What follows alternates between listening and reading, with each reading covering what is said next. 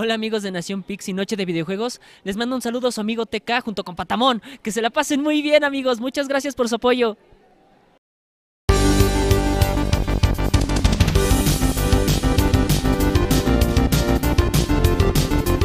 ¿Listos para jugar con Ethel, Jerry, Luis, Chris y Arturo? Conecten sus controles para esta noche de videojuegos.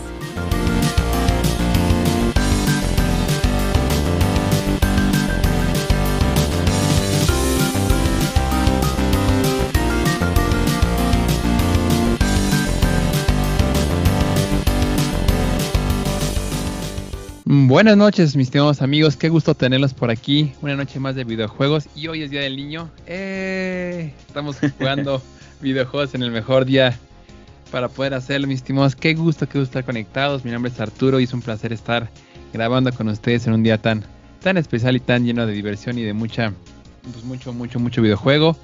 Y bueno, para jugar el día de hoy tengo a dos grandes amigos, dos grandes niños que tienen también en su, en su corazón. Y me arreglo contigo, mi estimado Jerry. ¿Cómo estás? Muy, muy buenas noches. Eh, buenas noches, buenas noches. Eh, pues aquí andamos una vez más en, en nuestra noche de videojuegos.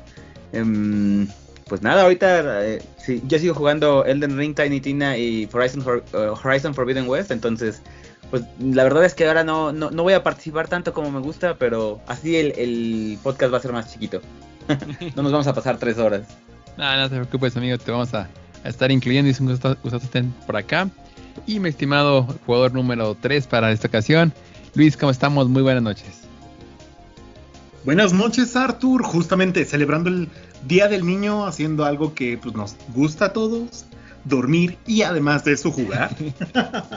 Estos fines de semana de descanso en una temporada tan movida en, en- en la vida real, en el trabajo, en la vida de adulto, hace que valoremos un poco más lo que era pues, celebrar el Día del Niño pues, en, su- en su momento. Así que felicidades para todos aquellos que hoy han festejado el Día del Niño y pues obviamente para todos aquellos niños de corazón, ¿no? Exactamente, y con eso justamente es el primer tema del día de hoy, un, pequeño off topic de lo que normalmente manejamos. Quiero que recuerden, mis estimados, cuando eran niños, ¿no? que, puede ser desde que medían 7, 8 años, a lo mejor 14, incluso 15 años, que iban a jugar eh, videojuegos. ¿Cuáles fueron sus juegos eh, favoritos con los que se iniciaban que eran niños? Unos top 2, 3, top 3 juegos que, que pues ustedes juegan mucho de niños y que a lo mejor al día de hoy por ahí les siguen dando. Me van a contigo, mi estimado Jerry. Cuéntanos un poquito cómo era el Jerry del pasado, cómo era este Jerry este infante que jugaba videojuegos. Cuéntanos un poquito qué, qué jugabas cuando era niño, cuando era niño, o si no tenías videojuegos que te gustaba este jugar, mi estimado. No, sí, ahí sí, siempre he tenido videojuegos, eh, afortunadamente. O sea, mi primer consola fue un Atari, así que yo todavía a mí ya no existía cuando ya está, ya existían los videojuegos y cuando nací fue como de miren este niño viene con un Atari bajo el brazo. No. Eh, y en cuanto a juegos favoritos, pues la verdad es que tengo muchísimos juegos favoritos. Eh, de pequeño les puedo decir como uno de cada consola. que por ejemplo de bueno, de, de Atari el que me acuerdo es Cuba. Así que no sé si fue mi favorito, pero es el único que me acuerdo. Eh, pero por ejemplo de Nintendo, eh, de NES, básicamente, eh, era Double Dragon 2, The Revenge, mi favorito. Eh, en el Super Nintendo fue Donkey Kong Country 2, Diddy Kong Conquest, pegadísimo de, de los juegos de Street Fighter y de Mega Man, bueno, de los Mega Man X. De PlayStation 1, eh, Breath of Fire 4, eh, hasta la fecha Breath of Fire, 4, bueno, Breath of Fire 4, eh, de Capcom, por cierto, es uno de mis juegos favoritos de todos los tiempos. ¿Qué, qué edad tendría cuando estaba PlayStation 1? Ni me acuerdo. Ajá, para. mm, uno también, también- hay muchos otros juegos también, ¿eh? Porque para Play 1 creo, creo que fue como mi consola favorita, junto con el 2 y el 4, y la 4.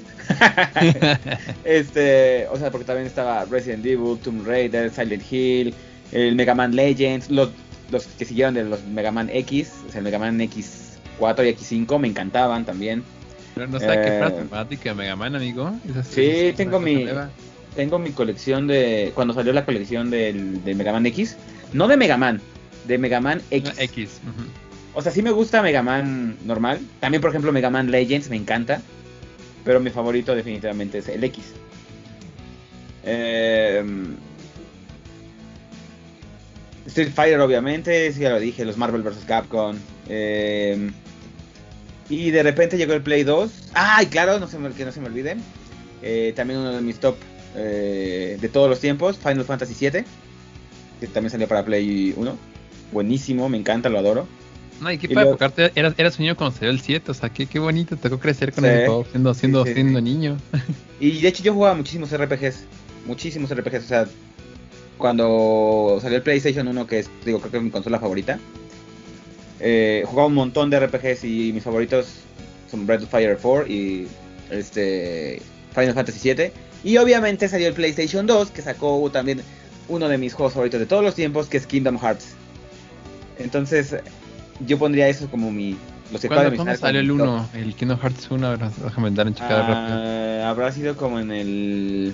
A ver si fueron 15 años después de que salió el 2019. Eh, fue como 2004.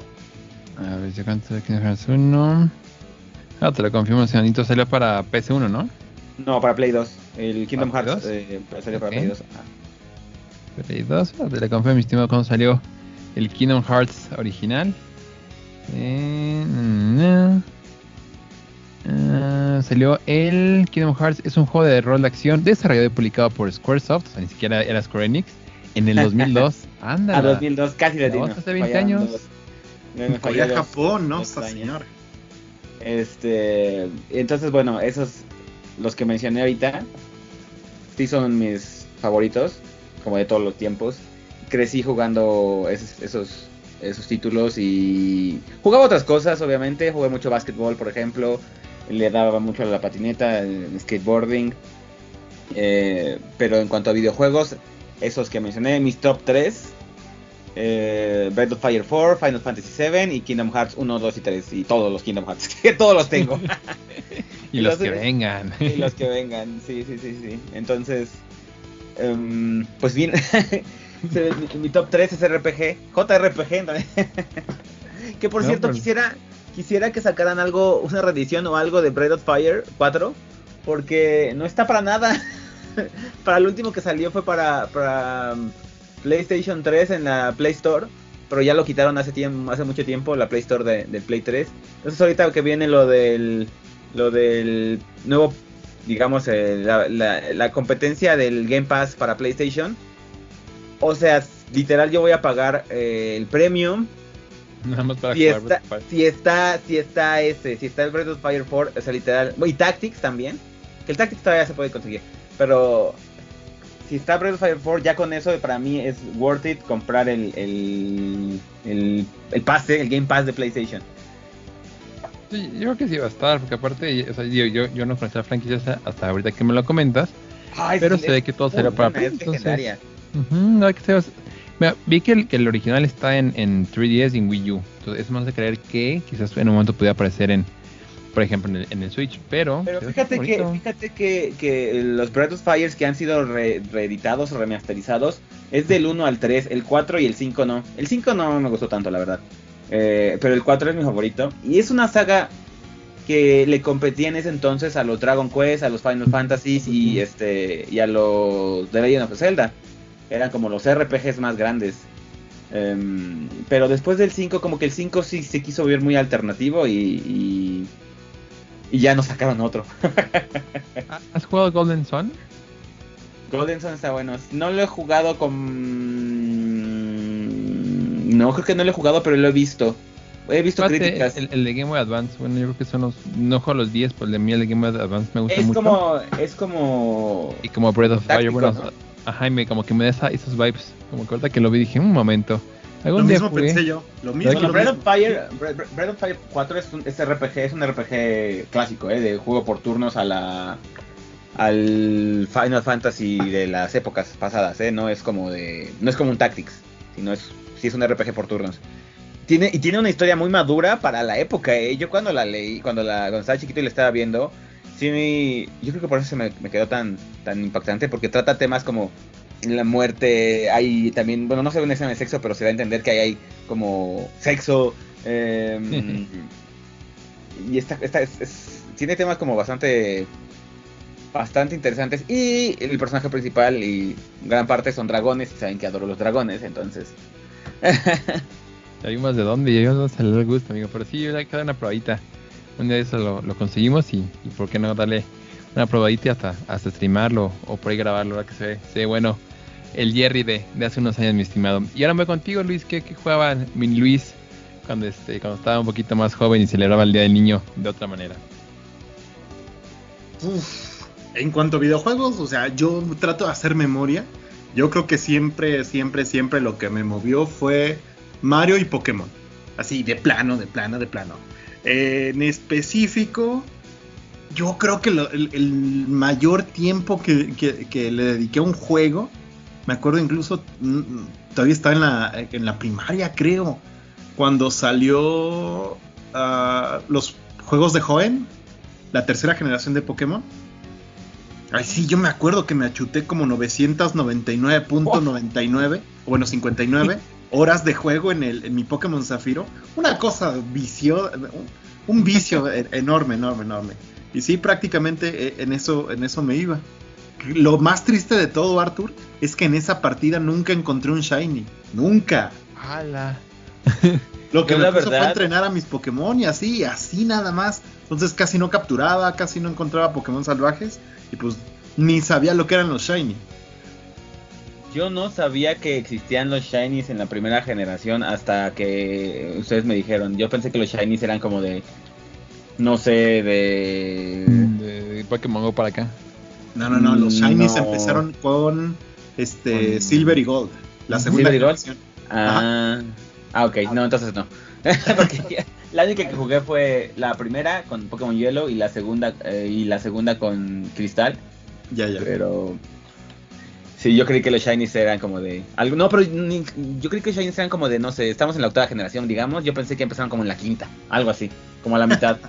no, incluso en el anime, Ash atrapó un Shiny cuando estaba en Yoto, en la, en la segunda generación. Y nunca lo noté que era un Shiny del, del juego hasta que empecé a jugar. Creo que Fire Red o alguno de esos. Ahí fue donde encontré mi primer Shiny. El, oh, el rojo, el Gyarados rojo de, de, la época de cristal. Es shiny. Es shiny, pero eso es un encuentro, es un encuentro obligatorio. Es el, porque es el único es shiny mutación, ¿no? asegurado que tenías en la partida. Sí, sí, sí. Ah, bueno, ese es el Ajá, pero creo que, creo que porque lo querían mutar para que eh, para que evolucionara o algo así, según yo recuerdo. Entonces más bien como que lo estabas rescatando del Lake of Rage, del lago uh -huh. de la. Bueno, Exactamente. Entonces esos eran los, los Shinos en su momento. Qué bonito. Mi, mi, hermano igual que tú, ¿eh? También a su... Un día los voy a juntar los dos que jueguen Pokémon Zafiro, que hagan un Let's Go. Porque sí, este... Igual él también le metió un buen de horas. Pero un buen de horas a esta generación. Y a mí no me lateo tanto. Perdón, amigo. Sorry, ah, yo, yo, recuerdo con muchísimo cariño eso. Eh, esa generación en específico porque era cuando podías bucear. Entonces aparecía la musiquita súper tranquila. Eh, podías, sí.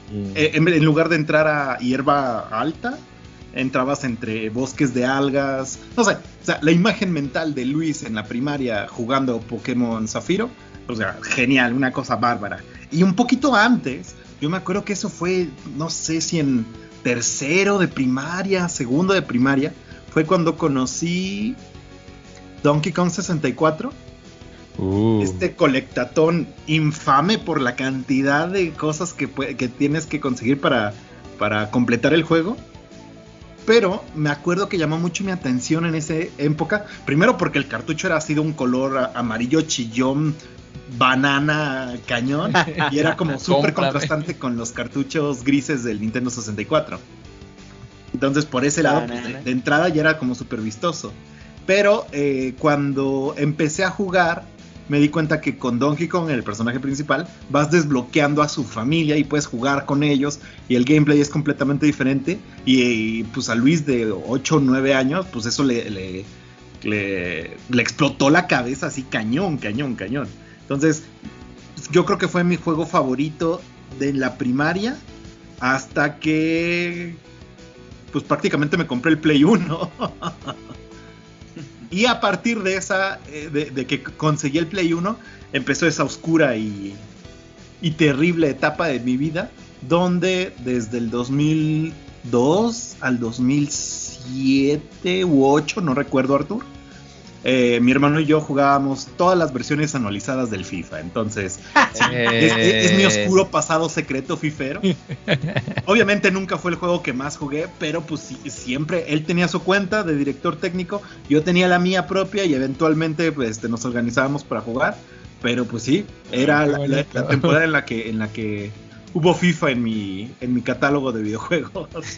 y pues obviamente eh, con mis primos cuando era a visitarlos eh, en Sinaloa, mi familia es de esa parte de, la- de México. Recuerdo que el Smash de 64 pues, era una cosa que nos Uh, tenía horas y horas y horas. Nunca me enteré, porque obviamente no tenía GameCube en ese momento. El GameCube salió a finales de, de la primaria, que pues había salido junto con el lanzamiento del GameCube el Super Smash Bros. Melee. Y un día me encontré que ya estaban este, como rentando consolas muy cerca de mi primaria. Este, creo que fue a imprimir algo un café internet. Y en ese café internet también tenían consolas en renta. Y tenían un GameCube. Y ahí vi que tenían Smash para GameCube. Dije, wow, hay un Smash para GameCube. Obviamente, remontémonos 20 años en el pasado. No había tanto internet. Yo ni estaba enterado de lo que eran las modas o cosas nuevas que llegaban para los videojuegos. Y pues ahí fue donde probé Smash. Eh, De inmediato lo que hice fue preguntarle al tipito de- del café internet, ok, ¿en cuánto me vendes este juego?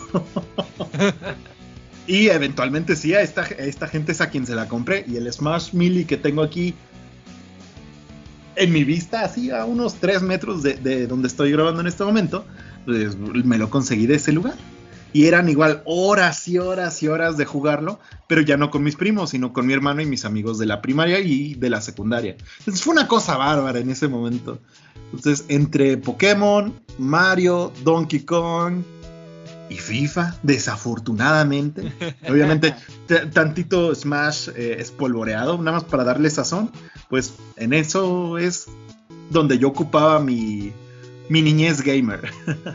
y obviamente fuera de, de- de los videojuegos yo jugaba mucho eh, fútbol con mis amigos, era prácticamente todos los días salir de la escuela, íbamos a hacer trabajos en equipo, entre comillas, y nos íbamos a jugar toda la tarde.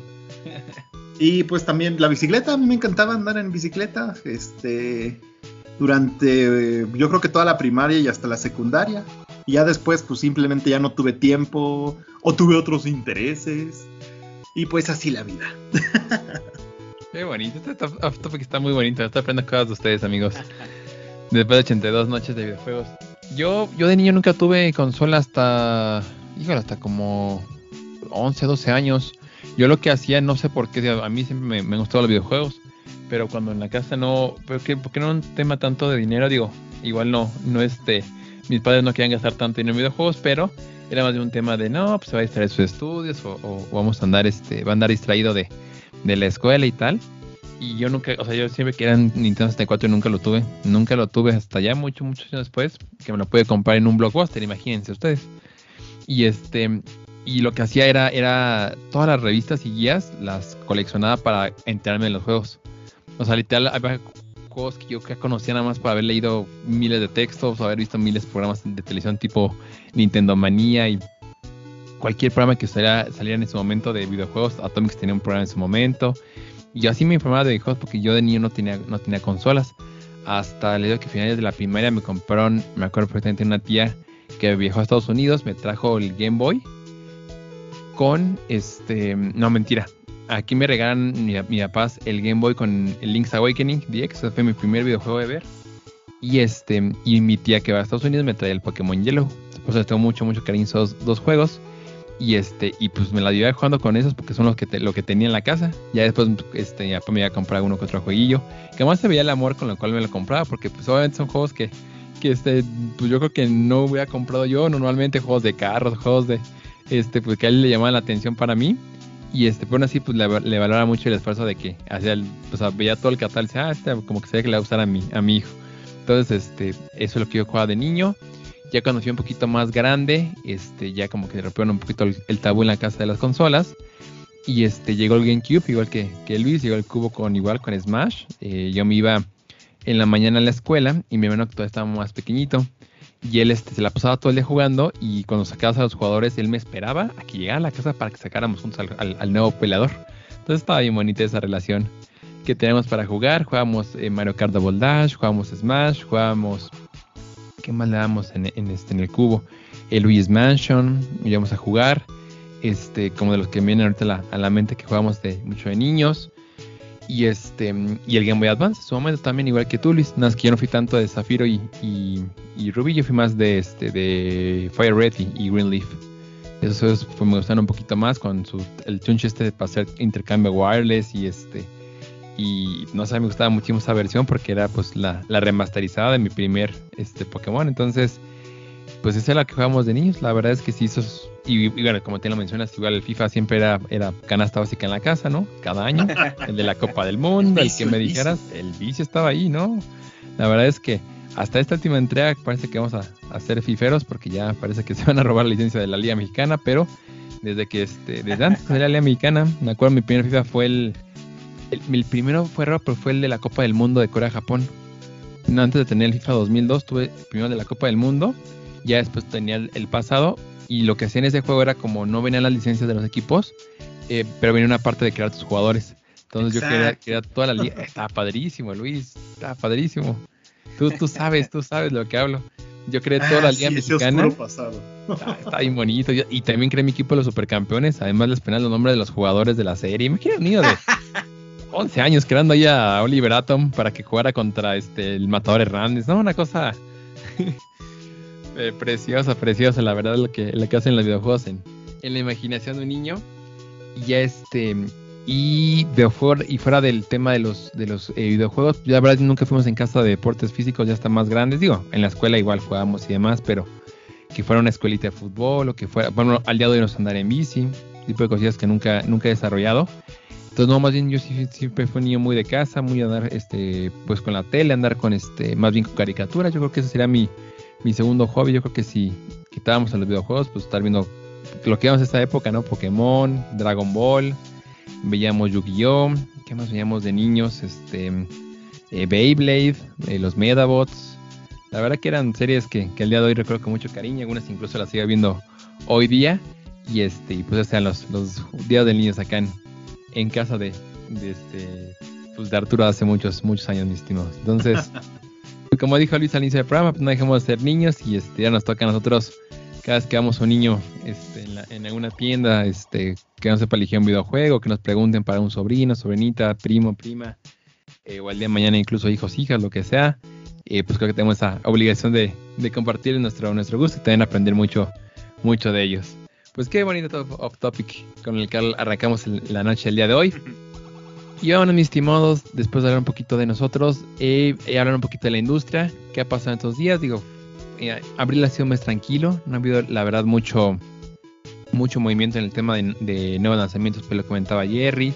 No ha habido realmente mucha polémica, gracias a Dios, ¿no? Un escándalo grande, realmente no, no ha pasado mucho estos días en la industria, pero pues por ahí tenemos un par de, de reseñas que les queremos compartir y también hablar de una beta muy importante. Así que voy a arrancar con la primera reseña, si me lo permiten, mis estimados. Vamos a hablar un poquito de Kirby. Este, ¿alguien lo pudo jugar o jugaron el demo? ¡Kirby? Apocalipsis! No, no, no. Está bien bonito, ¿no? Es la cosa más bella. O sea, Kirby es amor siempre, toda la vida. O sea, es súper lindo, es súper oscuro. Es un pequeño guerrero de las de estelar que asesina dioses y demonios y así como que en cada uno de esos juegos. Entonces, solo a Sakurai se le pudo haber ocurrido algo así. Kirby es el personaje perfe- perfecto para un día del niño. O sea, Kirby es eso. Kirby es el día del niño en un, en un personaje de videojuegos. Y sí, justamente sale ya la nueva aventura Kirby y- and the Forgotten Land. Creo que en español es- está como Kirby la Tierra Olvidada. Me parece que sí lo tradujeron. Y este, tuve el gusto de jugarlo con el hermano de mi novia. Nos pusimos a, a este día que hubo puentes. Y este, la verdad que avanzamos bastantito. En poquitas horas, la verdad que sí le, le pegamos a gusto. ¿Y de qué va el juego? Bueno, eh, como dice Luis, Kirby es amor, ¿no? Es, es amor ese juego, es un platformer muy bonito, muy cuidado. Estéticamente es un juego que, se ve hermoso. Además son el tipo de juegos que son... En total han de ser unos... como 30 niveles, poquito más, 40 niveles. Más menos. Pero lo que tiene el juego es que te invita a que lo recorras muchas veces, como lo comentaba hace rato, por ejemplo Luis con el Donkey Kong. Son títulos que la misma mecánica te invita a regresar a buscar eh, a lo mejor un World que dejaste por ahí abandonado. Que te invitan a este, buscar eh, una flor que no regaste. Que te invitan a buscar este, que ahora lo, completes el nivel, pero con un poder especial o sin usar poderes o, sin que te hagan daño. Entonces, es lo que tiene Kirby de Mike. Es un juego que lo puedes acabar una sentada, bueno, unas dos sentadas largas sin ningún problema, pero realmente la, la magia del juego es que lo recuerdas varias veces, ¿no? Este, en esta ocasión Kirby tiene un poder como nuevo especial donde ya puede literalmente como un auto. Entonces ya tienes tu Kirby móvil y vas pues, ahí aplastando todo lo que te ponga encima. Puedes eh, absorber una máquina de sodas y vas a, vas a Kirby y escupir laditas de soda. Puedes este, absorber, les digo que una, un este, mm, no sé cómo se diga, este, no sale mucha agua, no es, no es este, mm, no es como extintores, bueno, una fuente de agua más o menos. Y vas a Kirby. Una toma de agua. Una toma de agua, exactamente pues, en una toma de agua y ves a Kirby sacar como agua como si fuera Bob Esponja. Entonces, pues es como que mecánicamente o en temas de, juego, la mecánica de juego nuevo que tiene este Kirby, pero todo lo demás es igual. O al final del día este, lo jugamos dos jugadores, se disfruta mucho. Y pues es lo mismo, es un platformer, hay que ir absorbiendo todo lo que esté presente, eh, ir resolviendo algunos puzzles. Y la historia, como tú lo mencionas, es una tierra apocalíptica, que te van contando un poquito a poquito por qué, por qué está todo así y qué hace Kirby ahí, rescatando tantos World Dees. Pero sí es un juego muy bonito, 100% familiar, incluso los que somos o nos creemos ser un poquito más veteranos de este, de este show, le encuentras una magia a Kirby, o sea, Kirby es, Kirby, Kirby, no te va a fallar, qué bueno que sigas haciendo buenos juegos de Kirby y que, y que por generación de Switch, Wii U, este, el 3DS nos presenten siempre un juego de, de Kirby, ¿no? Robobot, igual apareció en la, en la, época de Wii, eh, me acuerdo con el Epic Yarn, entonces este, qué bueno que, que les den su chance a Kirby. Si no lo han jugado, bajen la demo, se van a divertir. Si tienen dudas, no, no tengan, no tengan dudas, muchachos, es Kirby. Se, van a, la van a pasar bien. Entonces, pues es un poquito de, Kirby. La música también, por cierto, está súper bonita, es súper, súper bonita. Incluso tiene una canción este, principal Kirby, que es uno que lo he visto. Y también que está muy cuidado. Y ganó un Grammy, ¿eh? Kirby, esto, este tiempo que grabamos programas. Eh, no sé cómo, pero... Eso no lo sabía. Ganó el gran, fue una reedición, pero ganó en la versión de Meta Knight, la, venganza de Meta Knight del Kirby Superstar. Ese fue el que, fue el que, el que ganó. Yo estaba súper contento porque Kirby Superstar es uno de mis juegos favoritos. De hecho, es de, sí, de, de, Yo cuando era chiquito y, bueno, hasta la fecha, Nintendo nunca fue para mí como de Zelda y Mario, sino de Donkey Kong y Kirby's. Y, cuando, cuando me enteré de que Kirby Superstar había ganado esa, ese Grammy fue como de ¡Ay, qué padre! sí, ya ganó su Grammy Kirby, la verdad es que está, hermoso, o sea, creo que está haciendo meme así de Grammys que ganó BTS, cero, y que, Kirby, que ganó Kirby, uno. Qué bueno que no está Tel, porque Tel ya me hubiera colgado de las orejas y con justa razón, después de haberte dado los buenos BTS. Entonces, este, dense la oportunidad, o sea, si está aquí disponible, lo pueden comprar, dense la oportunidad consiganlo prestado, porque es un juego muy bonito y, creo que va a ser de lo mejor de Nintendo este año. Entonces, pues quiero es una super recomendación que les hago para el Día del Niño, pero también para cuando, cuando arranque el mes de mayo. Y además de, de Kirby, que es amor, salió la beta de un juego que sé que a ustedes les gusta mucho, ustedes que son fanáticos de Overwatch desde la cuna. Cuéntenos un poquito, Jerry Luis, de la beta Overwatch 2, que ya, ya está este, eh, pues digo, en, en, el horno. Cuéntanos un poquito qué, qué, este, qué impresiones tienen de esta, de esta beta que ya está allá afuera. Va, que va. Aquí, aquí, me arranco nada más con una pequeña pregunta. Eh, Jerry, ¿has podido jugar la beta? Porque ahorita has andado un poquito complicado de tiempos. No, no he podido jugar la beta, lamentablemente. Este. Sé que ya salió. Sé que ahorita nada más está para PC, la beta. Exacto. Eh, me había metido, estuvieron, estuvieron regalando claves eh, en otros, con otros streamers, con streamers grandes, como por ejemplo Pokimane. Eh, pero no pude ni siquiera ver, te, pedían como cuatro horas viendo su stream para poder, este, que para que te soltaran la, la, llave. O sea, tenía tanto trabajo que ni siquiera pude ver en el stream de Poki cuatro horas seguidas. Así que no, no he podido. no, no lamentablemente no. Ok, nada, no te preocupes. Bueno, eh, esa duda quitada del camino, obviamente yo tampoco lo he jugado. Yo no soy de jugar juegos muy demandantes de en cuanto a capacidades gráficas de computadora en mi PC este, para, para jugar. Entonces, pues también de momento estamos ligeramente distanciados con lo que es la experiencia uno a uno eh, de primera persona con Overwatch 2.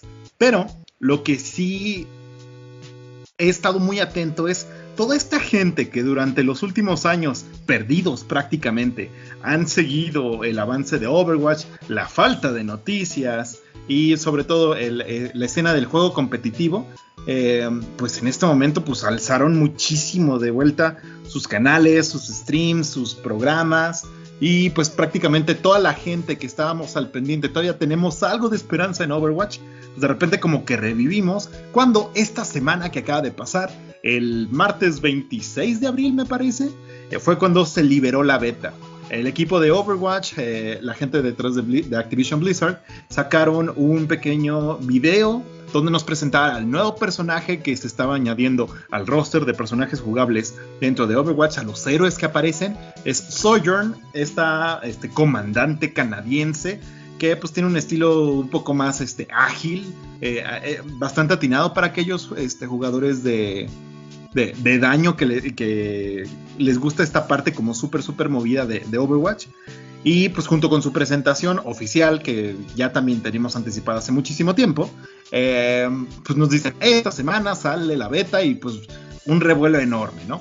Yo creo que el día que salió la beta, eh, la misma gente de Overwatch, eh, de las cuentas, sus canales sociales y todo esto, Incluso hicieron la mención de que con la liberación de la beta fue el día que más eh, visibilidad tuvieron, más vistas, más streams, más gente viendo contenido sobre Overwatch en Twitch desde siempre, desde toda la vida, desde que Overwatch vio la luz. Entonces eran como un millón y medio de personas todos viendo todos los canales y las transmisiones que estaban al respecto para la beta de la secuela de Overwatch. Entonces, eso le dio muchísima vida, le dio muchísima esperanza a un montón de gente que creíamos que Overwatch estaba más muerto que, que F-Zero.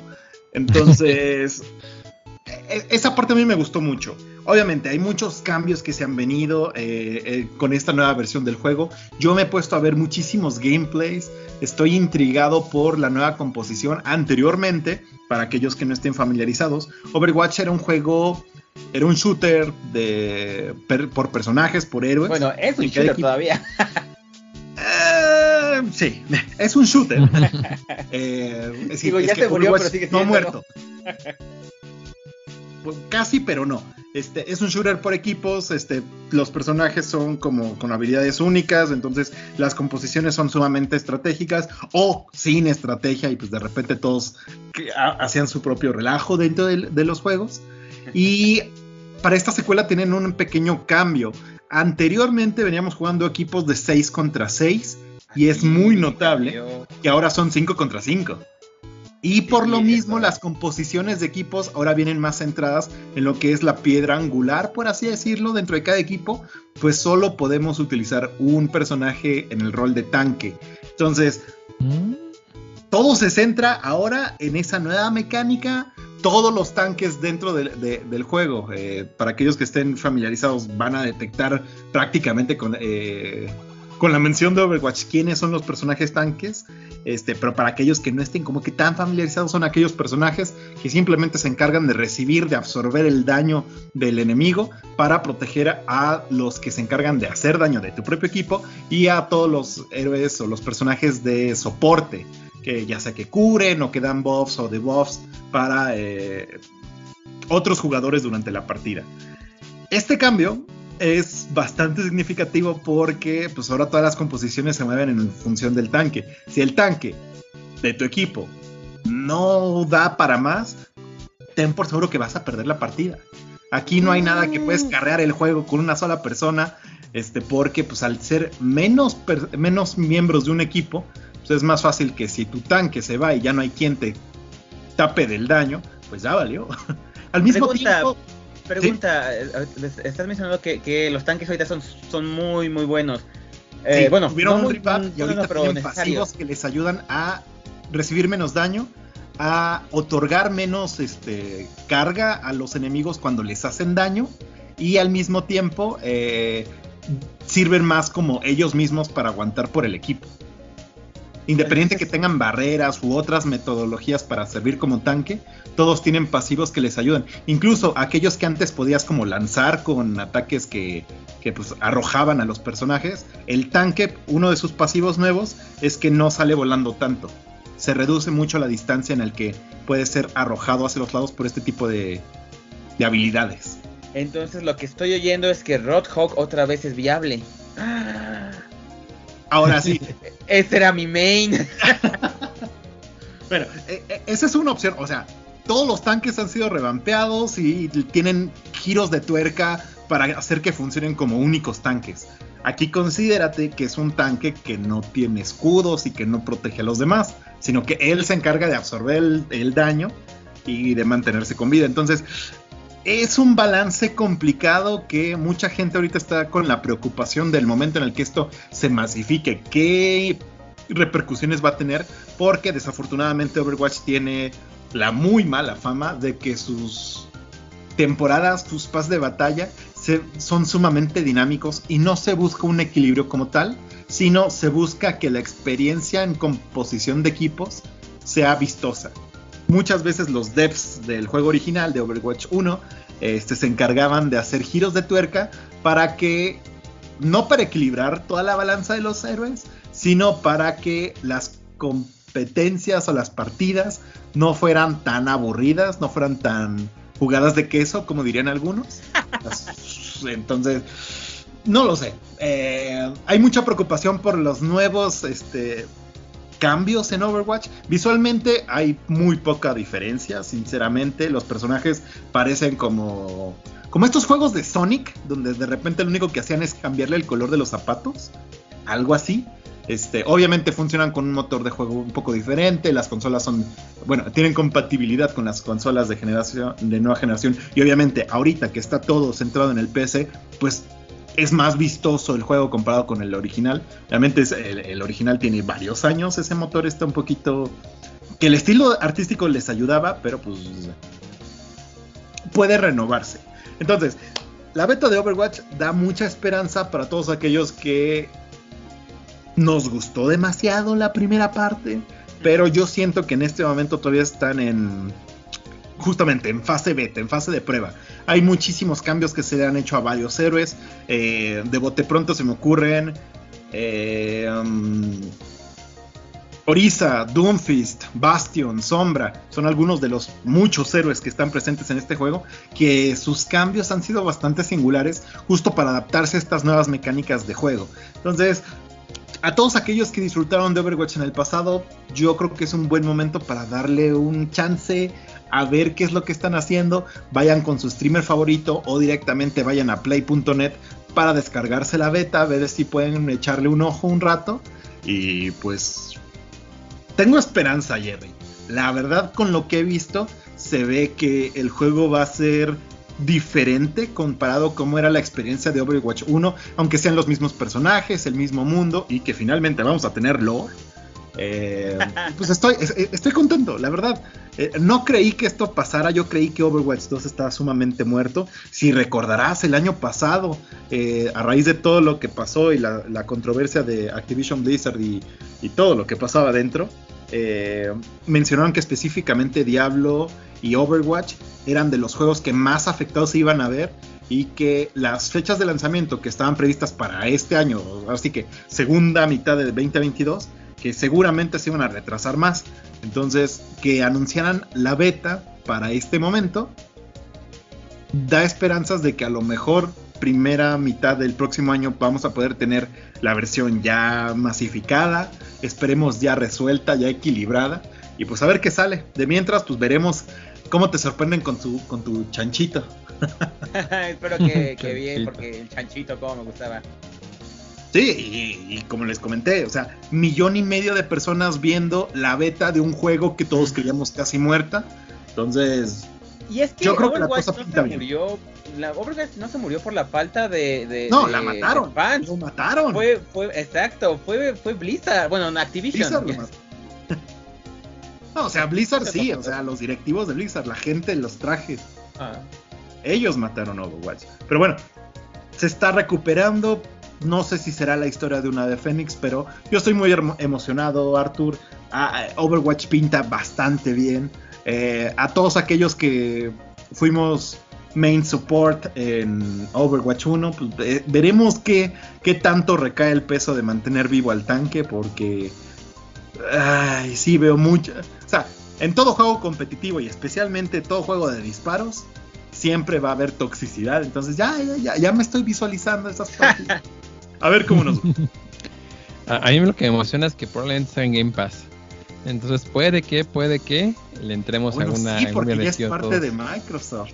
Pregunta, pregunta aquí, este, yo había leído que te ibas a, que te iban a poder upgradear el juego si ya tenías el Overwatch 1, ¿no? O algo así, o que ibas a tener que pagar menos. Algo así había, había leído. No sé si iba a ser como gratuito, pero al menos ibas, ibas a pagar menos. Entonces eso, eso me En este momento no tenemos noticias al respecto, ni siquiera fechas de lanzamiento. Y varios aspectos, por ejemplo, los...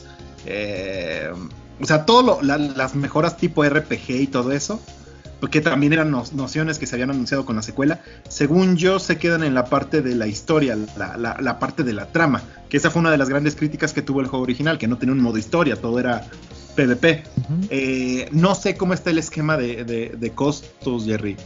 Yo, yo espero a que más adelante durante el año, eh, sobre todo dependiendo del feedback que tenga ahorita la beta, eh, Activision Blizzard vaya soltando más información y seguro ahí van a hablar al respecto. Pero mira, yo entiendo que parte de la lógica que tuvo el equipo de desarrollo para armarse un Overwatch 2 era justamente la parte del dinero, que le entraba más dinero a Activision. A esa gente le encanta exprimir a sus jugadores y a sus clientes. Entonces, no soy muy optimista de que no tenga el precio completo la secuela Independiente de que tengas o no la versión. Eh, según lo que yo había oído, iban a. Según lo que yo había oído, es que iban a hacer que eh, la parte del PvP, el multiplayer, iba a ser la que te actualizaban de manera gratuita. Y creo, no me hagan caso 100%, y creo que lo que iba a hacer este. Lo que iba a hacer de paga. Sí, iban a hacer un Halo Infinite. Ándale, ándale, ándale que la parte de paga iba a ser eh, la parte del PvP iba a ser gratuita y la parte del, del de la historia iba a ser eh, de paga ya. Justo, justo. Yo normalmente diría que ese tipo de situaciones no tendrían mucho sentido, pero pues si lo hizo Microsoft con el Master Chief, entonces todo está en el aire. Yo digo que aguantemos un ratito, hay que ver qué noticias nos dan y pues ya nos, eh, nos, inclinamos por esta situación. Ojalá y una parte al menos del juego esté disponible, especialmente teniendo esto en, cuenta, Arthur, tienes toda la razón. Eh, Microsoft acaba de comprar, creo que recién esta semana ya dieron su visto bueno, este, la mesa directiva de Activision Blizzard para la compra o la, mesa directiva de Microsoft, algo así, pero pues esto ya es más oficial que hace unos meses. Y pues si esto entra en Game Pass va a ser pues, gratuito. Bueno, gratuito pagando tu, suscripción. Entre comillas. Eh, entre comillas. Sí, la verdad, yo creo que esa es la tirada que, que, más gente lo pueda jugar en cualquier plataforma, porque además pues, ya sea más conciliado todo el tema del, cross-platform entre, entre este PC y, Xbox. Sí, lo que, lo que comentas de, de el decremento de costo, Jerry, yo creo que pudiera funcionar para el juego desde PC. O sea, desde la red de juegos de, Blizzard, seguramente ahí sí, o sea, vas a conservar tu cuenta, tus avances, tus skins, todo lo que ganaste en Overwatch 1 y pudieras tener un descuento para la versión upgradeada de Overwatch 2. Pero pues hay que ver en qué ha desentonado todo esto. Recordemos que ha habido muchísima controversia sobre el desarrollo de varios juegos de Blizzard. Justamente Overwatch 2 entra en esa en ese grupo de la infamia.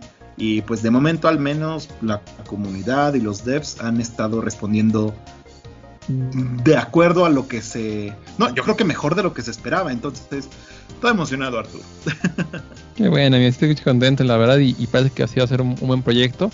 Y además arrancó con el pie derecho. Después de todos los problemas que tuvo, de todo lo que se habló fuera incluso del juego, ya dejen, dejen ustedes de, del juego, todo el entorno que había y, y que todavía está presente por la compra de Microsoft y por todo el tema de acoso sexual y bueno, todo lo que ya se, ha tocado en otros programas.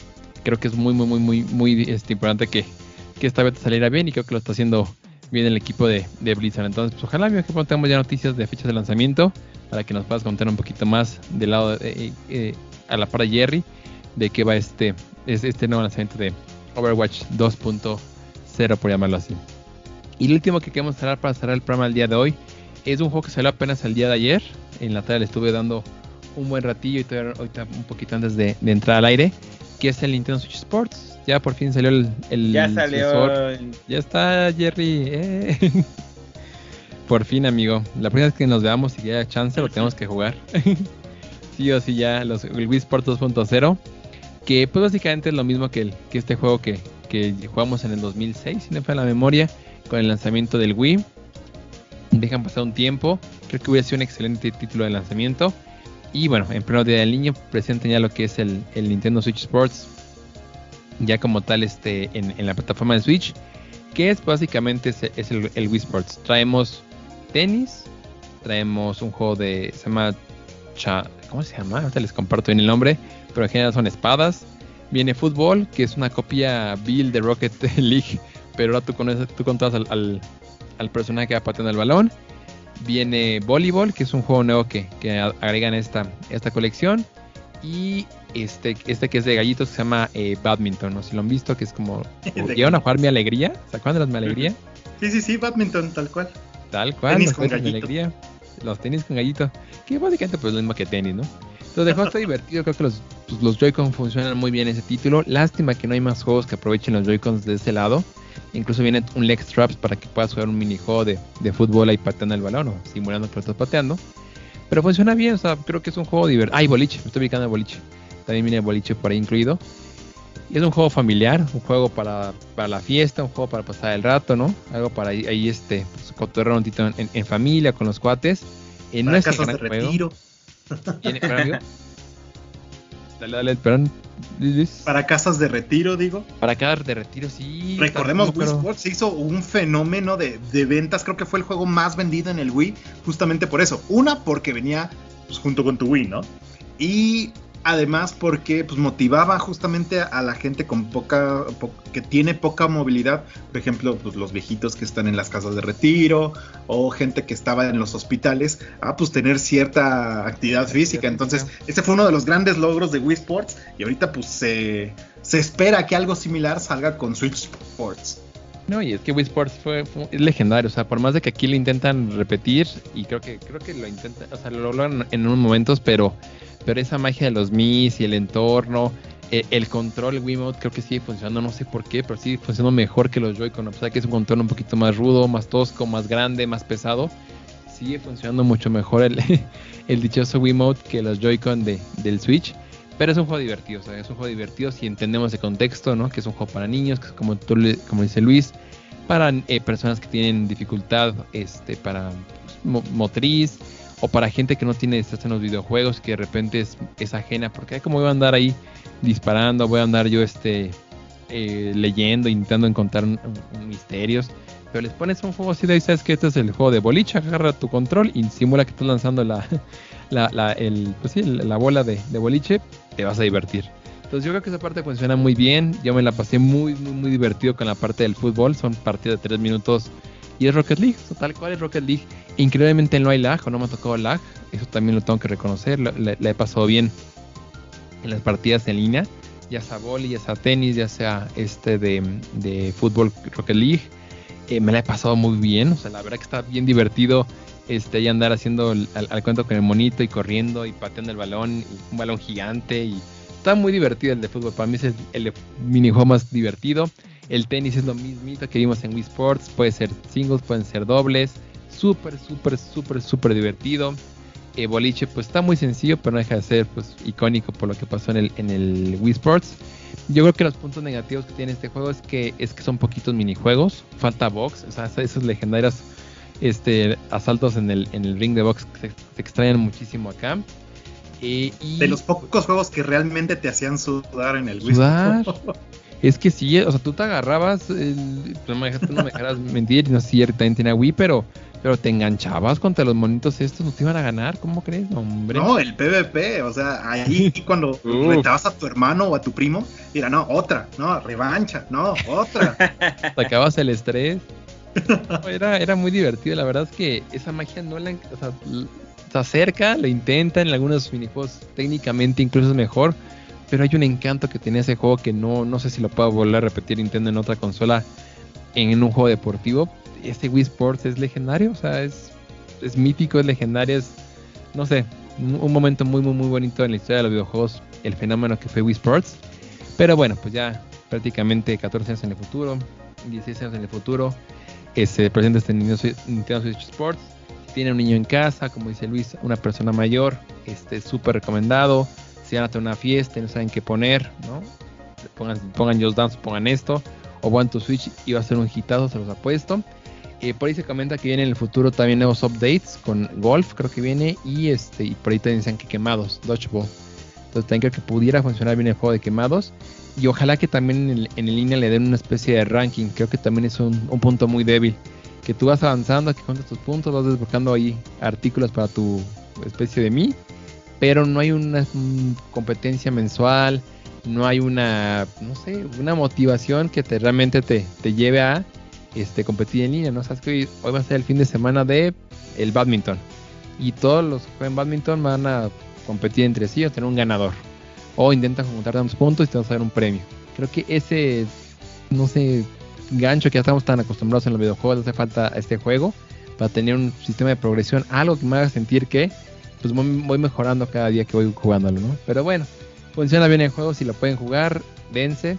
Es, va a estar en algunas par, eh, perlas públicas estos días, este fin de semana, si lo pueden jugar.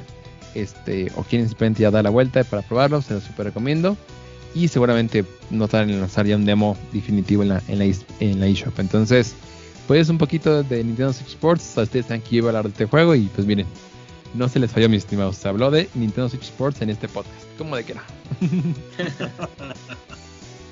Pero sí, amigos. Pues básicamente el programa del día de hoy, un programa que dura menos de una hora, eso es algo raro a nosotros. Si no, saco una entrevista o algo para que dure la hora, pero si no, sería todo por el día de hoy, mis estimados. Qué gusto verlos por acá conectados en un sabadito. Este, pues todavía es temprano, pues necesita a, a- a desvelar cuando alguna partida por ahí.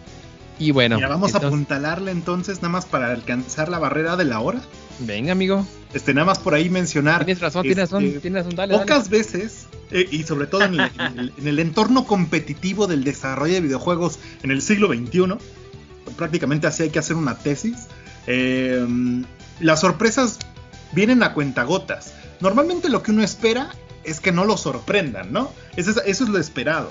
Y justamente para aquellos fanáticos de Nintendo, este, pues nos llegó una bonita sorpresa, específicamente para aquellos que nos gustan los RPGs de la gran N. Por ahí, Arthur, ya habías mencionado a Golden Sun, fue uno de esos ejemplos donde de repente Nintendo empezó a hacer algo diferente con sus juegos, pero pobre Golden Sun, pobre de la saga de Isaac, la dejaron morir bien feo y seguimos esperando una nueva entrega, pero el- la franquicia que salió en su lugar durante justamente la temporada del Wii, eh, Xenoblade, nos trajo unas- una muy agradable sorpresa.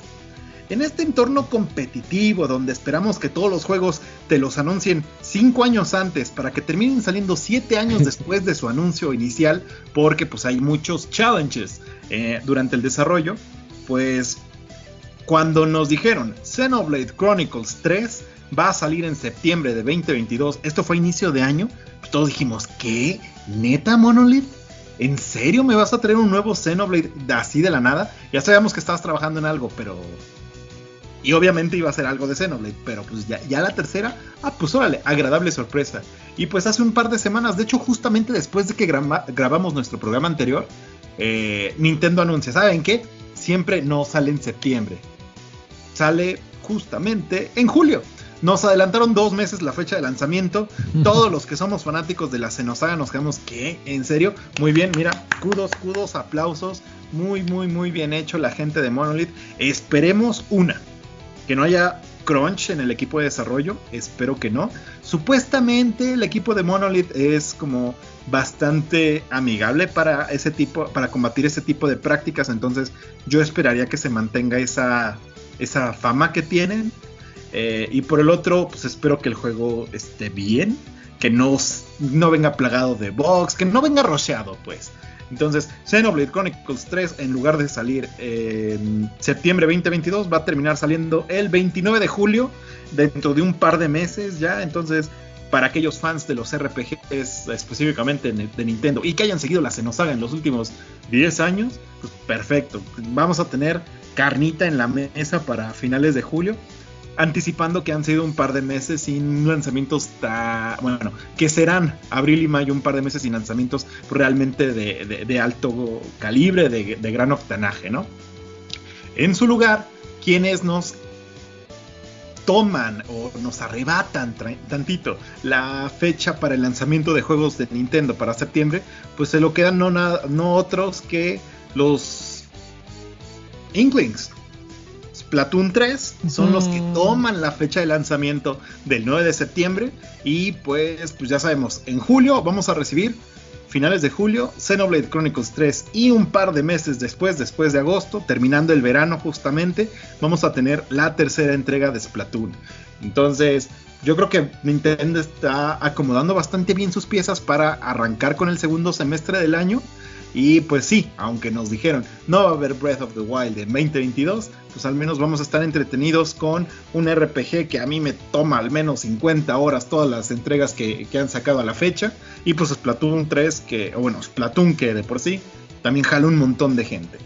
Entonces son dos temas que por ahí nos están ayudando a cerrar la hora, Arthur. Este, yo creo que es bastante rescatable que hayan adelantado la fecha de lanzamiento para uno y que nos hayan confirmado que un par de meses después ya llegará el segundo juego por parte de Nintendo y pues súper emocionados, ¿no? Seguimos esperando a Bayonetta, seguimos esperando a Link, pero pues de mientras mmm, Xenoblade y Splatoon son, son platillos ricos, ¿no? Sabrosos. Sí, en Splatoon la verdad que estoy bastante, bueno, yo que soy más fanático de Splatoon que de Xeno, y yo la verdad lo estoy esperando muchísimo, de hecho se anuncia que el DLC del 2 ya está libre para todos los que son dueños de la membresía de Nintendo Switch Online, como una especie de gancho, ¿no? Para que se anime la gente a, pues, a comprar. Nintendo este metiéndole a su servicio. Sí, Nintendo tal cual haciendo su, su chambita de, de, este, pues de marketing tal cual, para que te animes a, te enganches con el 2 y te animes a, llegar al 3, ¿no? Yo estoy muy emocionado por esta entrega, creo que honestamente Nintendo ha, hecho buenas entregas de sus first party en este en esta consola. Entonces yo creo que no va a ser la excepción todo lo que se nos viene con, con Splatoon y pues, también saber que ya tiene fechas de, lanzamiento, además de septiembre, que es un mes de mi cumple, entonces me voy a poner muy, muy de buenas jugando Splatoon con todas las Inklings allá en, en unos cuantos meses, ¿no? Y además, como Blade es un juego rudo, es un juego choncho, que además por la temporada que sale, creo que va a tener la atención que a veces a lo mejor se perdía en fin de año cuando, si no me falla la memoria, salió por ejemplo el Chronicles, creo que salió a fin de año, entonces creo que junio es una muy buena temporada para que la gente lo, lo pueda jugar, que lo voltee a ver y este, pues sí, tiene razón. Nos sorprendió Nintendo para bien en esta ocasión. De ahí por ahí si quieres otra noticia para lleguemos a la hora. También se filtran supuestamente detrás de la película de Mario, donde están comentando que parece que va a ser un musical. ¿A ustedes les gusta la idea de no. musical? No. Dicen, Mario musical y Chris Pratt, ¿en serio? ¿En serio estoy oyendo esto? Esto se oye peor que cuando dijeron que iban a hacer la de Cats de nuevo. y, eso salió muy mal. Está feo. Pues es que sería Chris Pratt musical y Mario. ¿Qué? ¿Qué? O sea, creo que dicen que va a ser una historia narrada por Charles Ma eh, Mignolet, que si se pronuncia. No, Martín y Martín, anda con, con, la voz, que es la voz de Mario. Entonces, supuestamente, por lo que se ha filtrado, es una especie musical donde va a aparecer este Pauline y van a aparecer este eh, Donkey Kong y varios personajes de la franquicia. Y supuestamente este, la, forma de ir guiando la historia es, vía musical tipo, bueno, cualquier musical Cats, el, el ejemplo perfecto. Entonces, tipo este, Disney. Tipo Disney. Yo tampoco soy fanático de los musicales. Entonces, a mí sí me gustan los musicales, pero Mario, musical de pero no un musical de Mario, exacto. No, que guerrero no sea, de los musicales. Realmente a, mí me, a mí me encanta ir a, escuchar musical, adoro los musicales. Cats, la, original, la, el, no la cosa extraña que sacaron, sino la, película principal, que era una adaptación del, de la obra de Broadway, la obra musical de Broadway, es buenísima. Eh, pero Mario, musical, Chris Pratt, o sea, esas tres cosas están como... o van a hacer algo súper bueno o de plano van a hacer un Cats. Y yo estoy casi seguro que van a hacer un Cats. Secundo. Ay, no sé, amigo, yo la verdad no soy fanático de los musicales. Tengo sentimientos muy encontrados ahí. Por cierto, hablando de not- dale, Luego, dale. luego vamos a preguntarle a, a Arthur cuál es su musical favorito. Ay, no, yo creo que no tengo. Le vamos a mandar. ninguno. De- por- debe haber, debe haber alguno, alguno fantasma de la escondido. ópera. Había uno que, que sí me gustaba, que pero porque no lo veía como musical. Ay, Dios, ¿cuál era? No sé, hasta para el siguiente programa. Hay uno que dije, ah, me gusta este, este musical porque sé que no es musical, porque yo creo que me estoy engañando a que no es un musical. Pero déjame buscar el dato cuál es. Es algo, algo de lo que nos gusta, algo geek, eh, slash anime, slash este, todo lo que nos, nos gusta en este mundo. Lo que sí, es, también Luis, tú me, ayer me etiquetaste en, en Twitter de que ya viene este Stray en camino, ¿verdad? Ya está casi, casi Sí, sí, sí. listo. El gatito de Napurna, ya casi. Ah, ya. Ah, ese sí vamos a ser día uno de los tres, ¿no? Por favor, se les regalo el juego. Por favor, apoyemos a Napurna.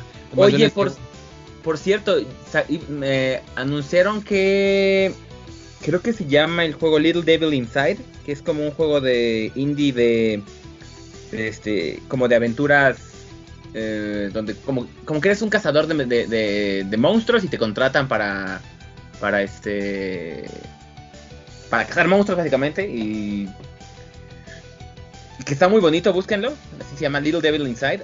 Va a ser cooperativo, ya sea en línea, eh, este, em, o local, y que aparte vas a poder, este, como que tener encuentros random con otros jugadores en el, en el, en el propio juego, así que de repente se va a aparecer, se, se van a conectar y te va a aparecer uno ahí.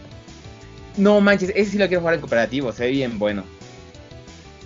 Pero, ¿quién, quién lo desarrolla? ¿Anapurna? A lo mejor es indie, a ver, déjame ver, es que Annapurna está- Devil Inside lo, todos los indies. Debe- lo hace, sí, Anapurna es, no, Nor- Ne- Neostream Interactive. Ah, y va a salir primero para Play. Les- con- va a tener como una, va a tener como una, este, una eh, exclusividad de tiempo temporal. Ay, se ve re bueno, ese se ve re bueno. Es que ahorita que hablaste de, de cosas de Annapurna y los indies, me acordé de este que también es indie. Déjame agregarnos aquí una vez a que al carrito para la este, lista de prensa. Oh, este está buenísimo, ese lo quiero. Sí, sí, bastante, bastante bonito. Little, Little Devil Inside. También este de estrenos, eh, Digimon Surabia tiene fecha de estreno por ahí de junio. ¿Qué más, qué más vi que se estrenó estos días? Este anunciaron este el equipo de mm, Bromio que hizo Pato Box, también ya tiene un nuevo juego en camino. Entonces, digo, hay, hay varias noticias, pero sí han sido temporadas tranquilas. Ya te- este mes he estado relajado. Y ya, ya llegamos a la hora del programa.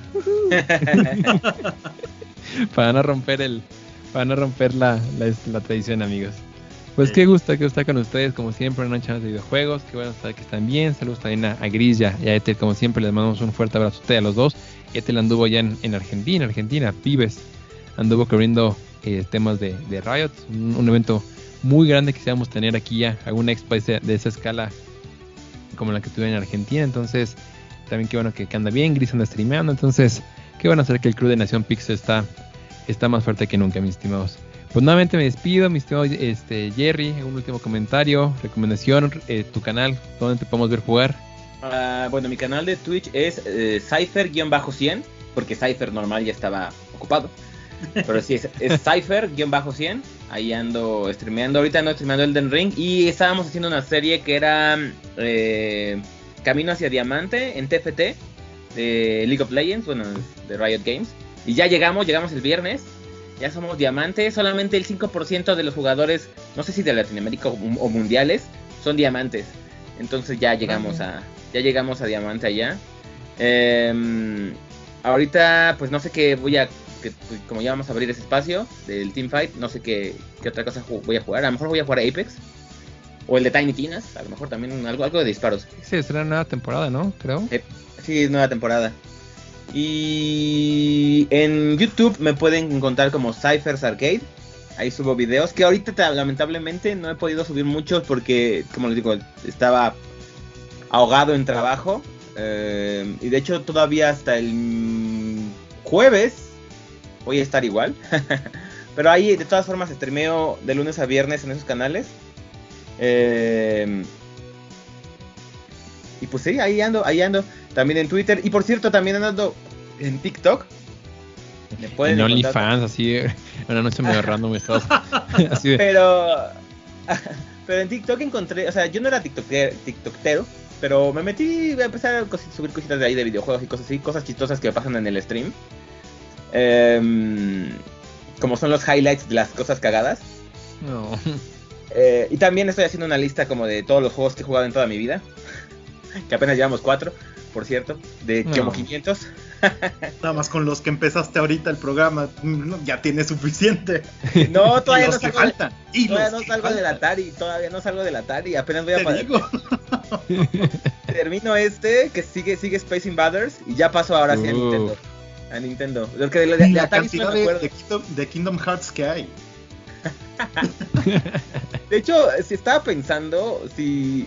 si bueno, no, está- había decidido hacer como, por ejemplo, hablar de Kingdom Hearts. Porque lo que hago es, eh, hablo un poquito de, de, de cuándo salió, como que el impacto y luego mi experiencia, ¿no? Em, entonces estaba, por ejemplo, si es de Kingdom Hearts, si es una saga que tiene muchos juegos, como que tratar de englobar varios en un solo, en un solo video, o este como que ya no hablar tanto del videojuego como de, o sea, decir, por ejemplo, no sé, Kingdom Hearts 1 salió en tal, tal, tal, tal cosa, y en el primer video sí como que explayaron todo el impacto que tuvo Kingdom Hearts, ¿no? Eh, como saga. Y en el segundo, más bien como decir, bueno, Kingdom Hearts 2 salió en tal, tal, tal fecha para tales consolas, y ya hablar como de, de mi experiencia personal, ¿no? Ya no volver a repetir lo del principio, porque si no, sí va a estar cañón. Tienes me voy a- tiempo, no, güey, tú- Ah, tienes pero bueno. que vida. El chiste es que les, les- lo que les quería decir era que ahí en, en TikTok lo que vi fue algo que me gustó mucho. Porque pues entonces empecé yo también a, a ver este TikTok, ¿no? A ver qué, qué había. Eh, encontré una, una página que literal te dicen, ¿te gustó el video de Mass Effect? El videojuego de Mass Effect. Bueno, te recomiendo estos libros. Y yo es como de, Órale. "Sí, por favor, esto es lo que quería. No, eh, luego, a ver, mm, híjole, yo no, mm, ahorita no estoy en TikTok, así que no les puedo decir cómo se llama la página. Pero a ver si el próximo podcast les traigo eso. Porque así es casi de, ¿te gustó Mass Effect? Te recomiendo estos libros. ¿Te gustó Silent Hill? Te recomiendo, te recomiendo estos libros. ¿Te gustó, um, no sé, Fallout? Te recomiendo estos libros. Pero son, Y- pero son libros, o sea, pero es libro, o sea, ¿te gustó, gustó Fallout? ¿Un libro de, de arte Fallout o No, un no, libro es de ciencia ficción que tenga que ver con temáticas Eh, apocalípticas? Es un libro así que ni, que ni siquiera es como de Fallout ni nada por el estilo, o sea, no se llama. Es un libro completamente eh, distinto, pero que te recomienda si te gusta ese tipo de, de este de, de juego. Entonces yo le encontré y me latió un montón porque yo que había querido estar leyendo libros como de ciencia ficción, como más, más relax y que me gustara y todo eso. Eh, y no sabía cómo, o sea, iba a las bibliotecas y a las librerías y todo eso y es como que no, no hay nada, no hay nada de lo, nada me, me llama la atención o y ese ese canal me encantó, me encantó, a ver si luego se los traigo. Ah, y por cierto, TikTok igual que en mi canal de Twitch, soy Cypher-100. Este, ahí pongo cosas de Dark Souls de cómo me están matando. Curiosamente, mi, mi, mi video más popular es uno de, de, de, mm, de este, de Dying Light. Cuando entro de día a una tienda y no sabía que de día en las tiendas estaba todo repleto de, de- de zombies. Entro, veo todo lleno de zombies, es como nope, y me regreso. Le puse el, también el videito de los Simpsons del abuelo entrando a la casa de burlesque y saliendo. ¿Cómo gustó ese? No manches. Ese encantó. Y también me di cuenta, haciendo mis videitos de, de, de los videojuegos que he jugado, Pac-Man es más popular que Tetris. Y yo así Sí. de, ¿what? ¿En serio? O sea, yo, yo, yo sí hubiera apostado por Tetris, o sea, Tetris 99, Tetris Effect. Tetris todavía sigue sacando cosas, pero Pac-Man, o sea, tuvo más likes y tuvo más vistas mi video de Pac-Man que de Tetris. Es como de, wow, a la gente le, le busca más de Pac-Man. O a la gente joven. ¿Eh? Cuber tuvo más que Tetris. A lo mejor no les, a lo mejor a la gente no les gusta este. Bueno, es que Kubert, Kubert ya es- ya es un poquito más viejito. Ajá. Pero bueno, ¿qué a ver si luego les traigo el... el- Y, o, si quieres el siguiente programa no- no- nos, enseñas y, y hacemos un experimento rápido así este. Eh, eh, Luis, Luis, ¿te gusta FIFA? Eh, ve a un psicólogo, amigo. Bueno, yo también compré un par de un par de juegos de FIFA, como dos en mi vida. Todos, todos, así. Pero lo, probé- lo compré como de, pues bueno, vamos a probar qué onda con esto. Lo jugué uno y fue como, ah, bueno, es un juego de fútbol, ¿no? Salió otro, en otro tiempo dije, bueno, me voy a comprar este otro a ver qué ha mejorado. Y fue como de, ahí es el mismo, ¿para qué me, ¿para qué me compro otro?" Exactamente. Y desde ahí dejé de Pero 100 comprar. pesos más caro. Ay, amigo, qué, qué bueno. Pero sí, todos, todos tienen un FIFA, hasta Etel. Yo, yo fui partícipe de esa. de, esa- de ese momento tan épico. La verdad compré yo más juegos de Madden, que también son así, este... También tiene ahí uno diario, una- uno diario, pero me gusta más el americano, por ejemplo. Ya que Pero creo, creo que ay, sale la, compré siguiente, como cuatro nada más. la siguiente semana, creo que ya sale en, en, en este Game Pass, creo que está el de FIFA y el Madden ya lleva un así en, en el Game Pass. Eh, por si les gusta jugar, pues el EA Play está prácticamente ya incluido en el, en el Game Pass. Y contigo, mi estimado Luis, ¿dónde te podemos contar? Tú estás haciendo videos muy interesantes de eh, que están fuera del mundo gaming. Cuéntanos dónde te podemos leer, mi estimado. Bien fácil, me encuentran en Twitter como arroba halljacken y súper fácil. De mientras, yo si me quiero despedir nada más con una recomendación, eh, pues yo digo que breve. Eh, para todos aquellos que andan siguiendo la escena del anime y pues en, en- en espíritu o en representación de que Ethel no nos ha podido acompañar, simplemente, si no tienen tiempo y andan ataradísimos con el trabajo y la vida y, y demás, y solo pueden ver una sola serie nueva de esta temporada, vean Spy Family. No se van a decepcionar, es una cosa sí. bárbara, chula, ¿Cómo, cómo se llama? Spy- Spy. Spy, Spy X Family, ¿no? Creo que se llama. Familia espía, Spy Family, Spy X Family. Eso vale la pena completamente, lo pueden encontrar en Crunchyroll. Bueno, Cuenta gratuita en Crunchyroll, se le pueden chutar los, los episodios. O si tienen suscripción, véanse Spy Family. Es súper recomendadísimo. Si solo pueden verse una sola cosa nueva de anime esta temporada, vean Spy Family. Es, una, es un anime bastante cool, wholesome, aunque haya espías y asesinos y psíquicos involucrados. pero está muy, está muy cool, está muy cool. Ay, qué bonito. Ya Pregunta, tengo que- Luis. Eh, ¿Viste el de My Dress Up Darling? Sí. Yo, le, yo estoy leyendo el manga. Y el manga me está gustando mucho y es muy wholesome. Pero vi algunas cositas en el anime que dije, no manches, le están, lo están haciendo muy. Tiene, está teniendo mucho fanservice. Y por eso no he visto el anime. Em, sí, se enfocan mucho en las partes No. del en el fanservice. No. Ah, pues. Sí, sí, en sí, el es un ma- en anime el wholesome. manga es súper wholesome. Sí, sí. Súper, súper wholesome. Eh, Es igual, nada más que aquí aprovechan el, el, el sex appeal de, de Marin. Entonces, pues sí, sinceramente hay. eh, o sea, con una mano puedes contar las, la, ca- la cantidad de escenas que realmente le tiran a lo, a, a lo.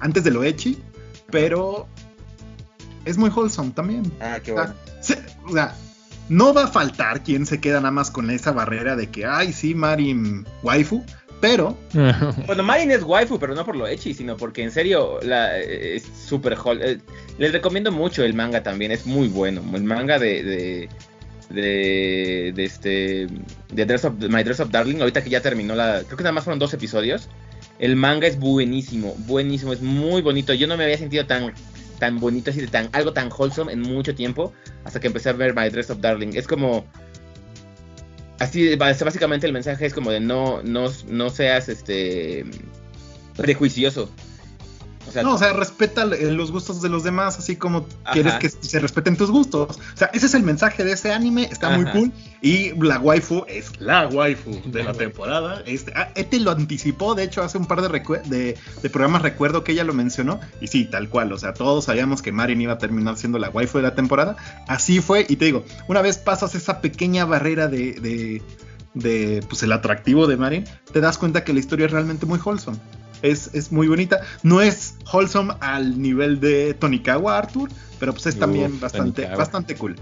Como dices, Jerry, este, hace como tres semanas que terminó ese anime, entonces todos los episodios también los pueden encontrar en Crunchyroll, súper fácil, súper accesible, si no quieren pagar suscripción, chútense los comerciales y no pasa nada.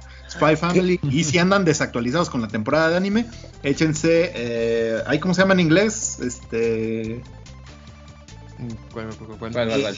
el anime de Marin, eh, Ah, My Dress Up Darling esa, My Dress Up Darling.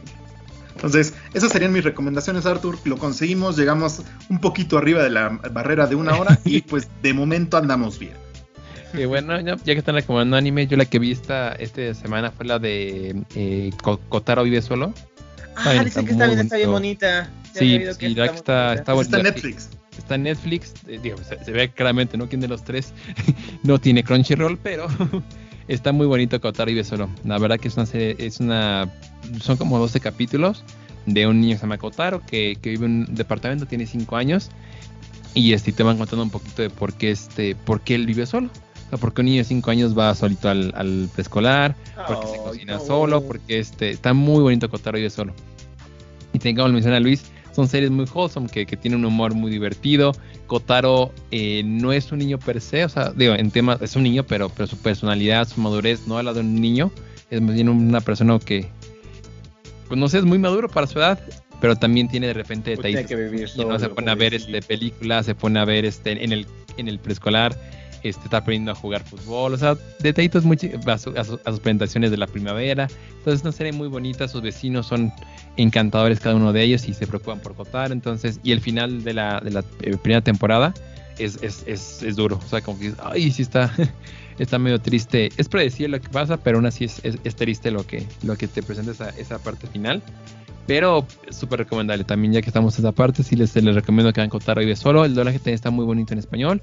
Buen trabajo de, de todo el equipo atrás de, de voz. Y, y pues, ya que están recomendando, pongo mis, mis, dos pedos por Kotaro para que también lo puedan ver ustedes. y ya la podemos ir con Spy y con My Dress of Darling. Estas son mis siguientes metas en esta, en la temporada de anime, mis estimados. También te recomiendo si te gustan las cosas wholesome, eh, Comi no se puede comunicar en Netflix. Ah, oh, también adoro a Comi. Comi, Comi, Comi, con Comi no se Comi-san no se puede comunicar. Es, está, está, también muy cool. Es mucho más cliché, es muy, muy, muy, muy japonés. Tienes que entender. Sí, pero está muy eh, y muy Tienes que entender el, el, el día a día japonés para entender la mayor parte de los chistes que hacen y los comentarios, pero sí, está muy wholesome también. Digo, afortunadamente creo que los últimos animes que han ido saliendo andan muy wholesome para ¿eh? bajarle eh, el, eh, la depresión a todos aquellos que siguieron el final de Haikyuu y luego el final de Attack on Titan. No manches, el final está bastante bien. El final de Haikyuu está, también es super wholesome. El final de Attack on Titan fue lo que deprimió a todos. De Haikyuu más bien. Sí, es como de, estoy bien, ves el final de Attack, on Titan y es como de, oh, genocidio. Ay, qué bueno, No sé, urge, urge ponernos a corriente para que ustedes me tengan que ir guiando, me tienen que decir qué, qué animes ir viendo, porque sí se ve, se ve que este, está, todo el trailer de camisa no puede comunicarse y se ve bonito. Muy bonito. Pero bueno, mis tíos, qué gustar con ustedes una noche más, a toda la gente que nos escucha, un abrazo estaba viendo estadísticas, nos escucha mucha gente en Apple Podcast. Yo no esperaba ese, ese detalle, pero sí, casi la este, está dividido entre Spotify y Apple Podcast, los, los grupos más grandes que nos escuchan. Y me sorprendió ver a mucha gente de ahí. También vi que mucha gente nos escucha desde España. Así, Saludos pues, a todos. Sí, saludos a toda la gente que nos está escuchando en España. Es, es México, Estados Unidos y luego salió España. Entonces, a la gente que nos escucha por allá quién sabe cuándo estén escuchando, porque aquí es ya de noche, ustedes han de tener de día, pero qué gusto verlos para acá. Ustedes es buenos días de videojuegos, aquí no es noche de videojuegos, pero bueno, qué gusto verlos también por acá conectados, son parte de esta familia que es Nación Pix. Y bueno, pues síganos en redes sociales, nacionpix.com, toda la info. Vienen muy buenas cosas para, para la página, para el portal. Diario subimos noticias de videojuegos para que no se despeguen. Y bueno, pues cuídense mucho y nos estamos viendo en la siguiente emisión. Un fuerte abrazo a todos. Cuídense. Bye bye. bye. Gracias por dejarnos jugar a tu lado en esta noche de videojuegos. Nos escucharemos en el próximo episodio.